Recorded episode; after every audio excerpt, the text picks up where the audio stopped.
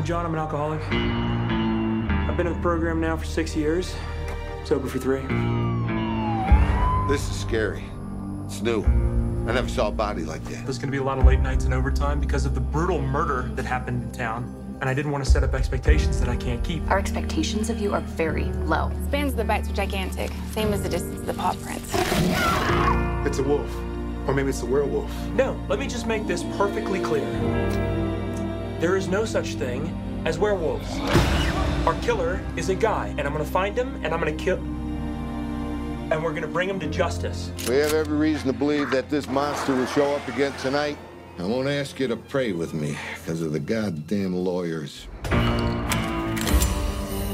Por vezes ficamos a fatiar fiambre no Facebook a pedinchar sugestões para um filmezito antes de ir para a cama, que nos envolvemos em tramas supérfluas de listas de celebridades que fazem branqueamento anal, ou quais são os tipos de melão que melhor curam a sida. E com isto, entretanto, passam duas horas, vamos para a cama sem filme. Neste tempo perdido na névoa do doce fazer nenhum, podíamos ter visto, por exemplo, The Wolf of Snow Hollow, que é um novo filme de Jim Cummings, que é um jovem imperativo, reativo, emocional, psicótico, realizador e ator, que na verdade faz tudo no seu próprio filme, que fez um brilharete numa curta-metragem chamada Thunder Road e que depois deu a origem a uma Thunder Road longa-metragem que vocês poderão até inclusivamente ouvir uma flash review das Nogas do Mandarim. E, e, e, agora que estamos na época dos filmes de terror, que é o ano inteiro, este crossover de estilos que envolve um lobisomem a escortejar com bom e velho gore, um drama existencialista de um pai que não consegue acompanhar a sua filha recém-adulta,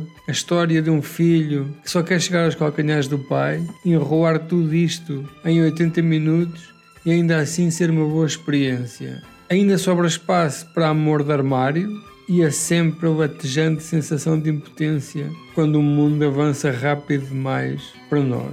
The Wolf of Snow Hollow, em português é The Wolf of Snow Hollow, porque não tem tradução.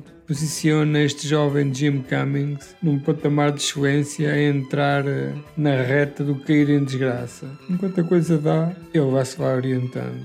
No que diz respeito ao personagem que interpreta no seu próprio filme, Cummings arrisca tornar-se um typecast, uma vez que este personagem é praticamente uma cópia do personagem do filme anterior. Isto é um filme de ver e chorar por mais. E, e, na verdade vocês perdem menos tempo a ver um filme destes do que a ver um episódio de uma novela. Este filme conta-nos a história de um polícias no interior americano, numa zona de neve, numa altura em que existe um assassino à solta que parece ser um lobisomem. Tem todos os sinais de um lobisomem, tem um aspecto de lobisomem e muito provavelmente é um lobisomem. Resta-nos a nós descobrir este mistério. E lá está, 80 minutos não é nada de especial. O que é ficar a fatiar fiambre? É uma expressão quando um cinéfilo vem para o Facebook perguntar: Ei amigos, acham que deve haver este filme? E entretanto gera-se uma conversa cuja duração excede